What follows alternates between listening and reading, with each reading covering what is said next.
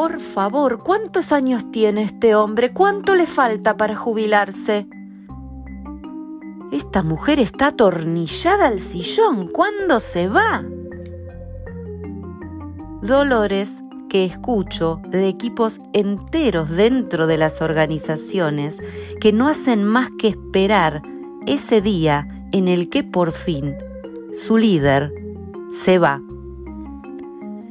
Juzgamos a quienes nos representan y son nuestros servidores públicos cuando quieren llegar a lugares de liderazgo y luego quieren perpetuarse en el poder. ¿Llegan para servir? ¿Llegan para tener poder? ¿Llegan para tener dinero? ¿Cuáles son las motivaciones de un servidor público? Me preguntaba por estos días, a raíz de mi trabajo con equipos de líderes, ¿qué pasa en el sector privado? ¿Tenemos la posibilidad de la reelección? ¿Podemos revisar de manera genuina el desempeño de nuestros líderes? ¿Se exponen nuestros líderes a ser reevaluados? ¿Tendremos que revisar la ley laboral? ¿Vale la pena? ¿Es el jefe del jefe quien debe evaluarlos? Me pregunto, ¿se sigue usando el feedback 360? El de verdad, no el que quedó automatizado y atrapado en la burocracia y formalidad organizacional. Sí, aún me toca escuchar en algunas organizaciones cómo mi equipo me va a evaluar a mí. ¿Qué saben ellos? Si ellos saben, serían líderes. La llamada carrera corporativa te lleva por senderos que tal vez no elijas de manera planificada, sin tiempo a formularte la pregunta vital para asumir roles que conllevan impactar en la vida de otros. ¿Todos queremos liderar? Coordinador, supervisor, jefe, gerente, director. ¿Te acordás ese primer día en el que te paraste delante de un grupo de personas que te miraron como líder?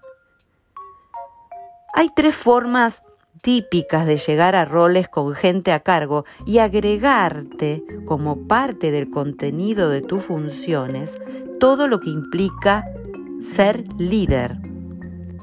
Uno, porque ha sido tu propósito, en cuyo caso llegás con el grado de desarrollo deseable, consciente de lo que implica impactar en la vida de otros desde tu lugar de referencia. Dos, porque has sido el de más alto desempeño y como experto técnico la organización te promociona para vos queda mal rechazar el presunto premio de promoción y comenzás a sufrir el puesto, tratando de hacer que duela menos. Pero puede que descubras que era tu propósito. Puede también que no. 3. Porque mandar es lo tuyo y entonces trabajaste el aspecto político dentro de la organización para estar en el radar de los decisores cuando la oportunidad aparece. ¿Se te ocurre en otras formas? La génesis de tu arribo al rol formal impacta en cómo luego honras el lado humano de dejar huella en la vida de las personas que te están mirando. Así comienzan las teorías de liderazgo en respuesta a la pregunta ¿qué es ser líder? Y aparecen los cursos de liderazgo y la verdadera efectividad de ellos en cada líder que asiste de manera diferente. Porque no importa que hagas cursos, que estudies teorías, sino que descubras tu motivación genuina para habitar y para honrar el rol. Analizar la historia del arribo a tu puesto te da margen para volver a elegir qué querés hacer y cómo querés hacerlo. ¿Cómo? Conversando y siendo honesto con vos y con la organización. Eso es un líder sustentable. Además de lo que digan todas las teorías y las bonitas palabras que la construyen. Por eso, si no haces lo que desde tu rol pedís a otros que hagan, estás en el lugar equivocado. El verdadero desafío de liderazgo es primero con uno mismo.